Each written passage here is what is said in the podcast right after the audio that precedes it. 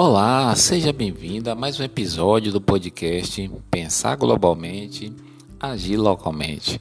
Aqui, Claudomiro de Araújo, para o programa Planeta Notícias da Rádio São Gonçalo M, 1410, a Rádio Metropolitana, sob a liderança de Sandra Araújo e Gerson Oliveira, trazemos amigo e amigo ouvintes no dia de hoje, 7 de março de 2022 véspera do Dia Internacional das Mulheres, né?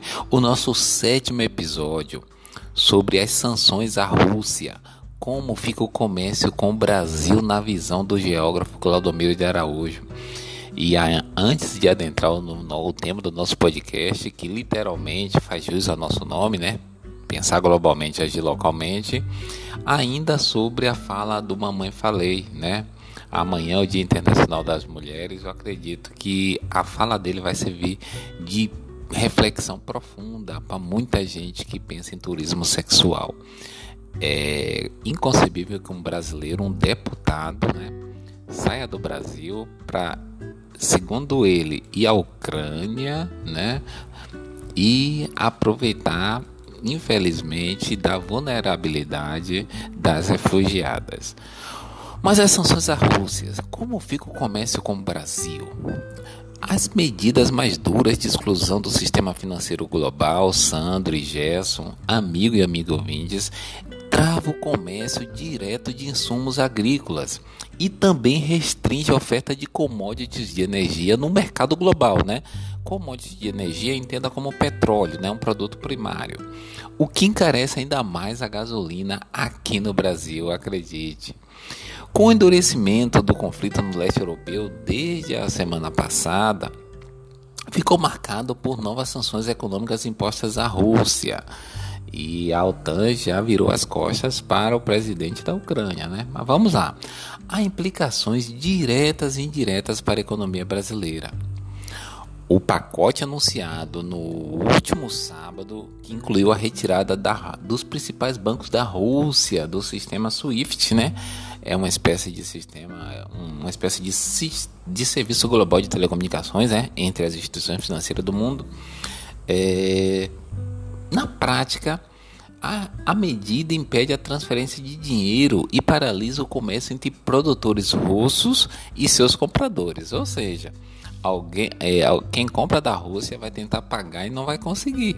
Veja só aonde essa guerra vai parar impossibilidade de transacionar no SWIFT, um lado não pode faturar e o outro não pode pagar pelas mercadorias. Né?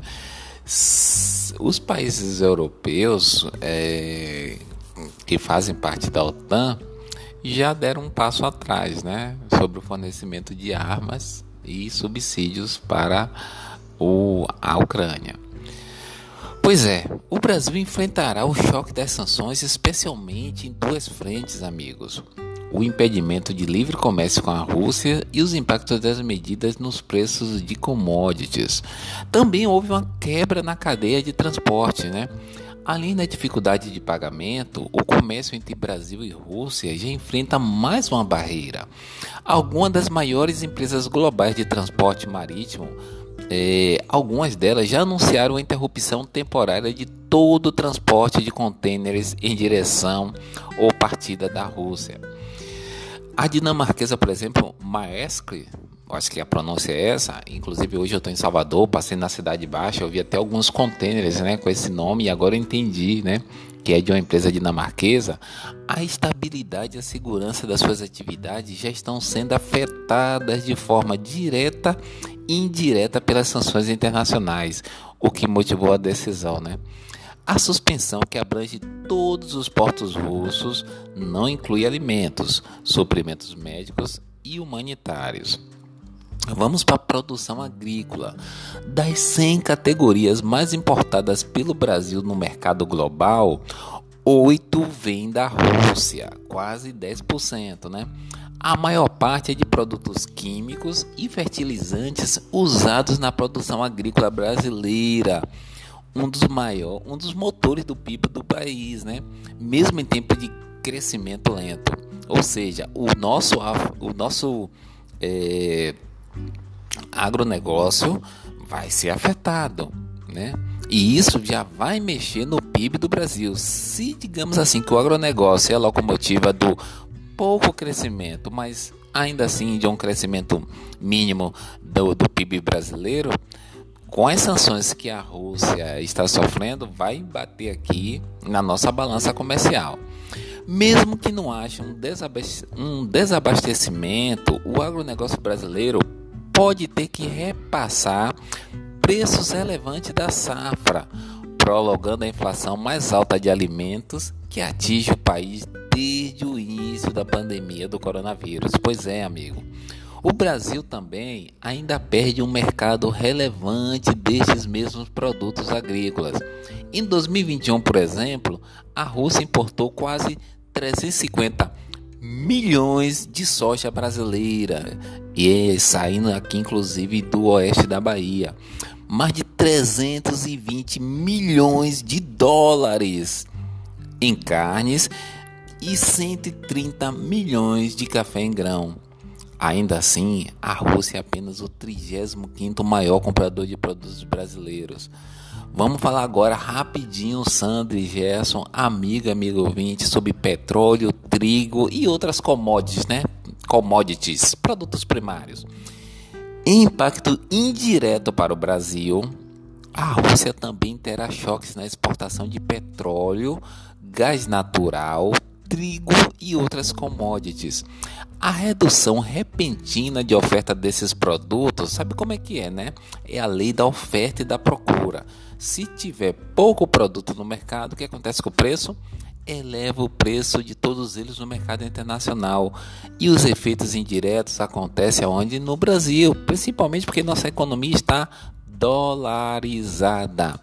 A referência mais clara para os brasileiros, Sandra e Gerson, amigo, amigo ouvintes, a referência mais clara nos tempos atuais é o petróleo, que reajusta o preço da gasolina, do diesel, dos derivados como borracha e plástico, além de encarecer o valor de toda e qualquer mercadoria que demande de transporte. Até porque aqui no Brasil a ampla maioria do, do aliás, o modal de transporte mais utilizado é o rodoviário, que é movido a diesel e gasolina. Então vai bater direto no nosso bolso. Mas os efeitos em cadeia se espalham por muitos outros produtos. O gás natural produzido na Rússia é a fonte de energia para todos os produtos industrializados na Europa, ou seja, as sanções que a Rússia vai enfrentar vai impactar até na economia de países que estão é, que fazem parte da OTAN e estão é, é, adotando essas sanções, né? E também ficarão eventualmente mais caros aqui no Brasil. Mesmo que o Brasil não importe boa parte do trigo diretamente da Rússia, o preço mais alto no mercado internacional pela restrição de oferta encarece a importação e impacta no preço de derivados como o pãozinho, biscoito e massas. Pois é, amigo, o pãozinho nosso de cada dia que a gente compra aqui no Brasil pode sofrer alteração no preço por causa dos impactos das sanções que o trigo russo vai sofrer. Se tem menos produto no mercado, o preço aumenta. Então, amigo e amigo ouvintes, eu vou ter que encerrar esse podcast por aqui porque o tema é muito complexo. Não façam juízo de valor que Claudomiro de Araújo está do lado A ou do lado B, até porque um confronto desse não é um Bavi, não é um Fla-Flu. A gente precisa fazer análise dos fatos de uma maneira fria.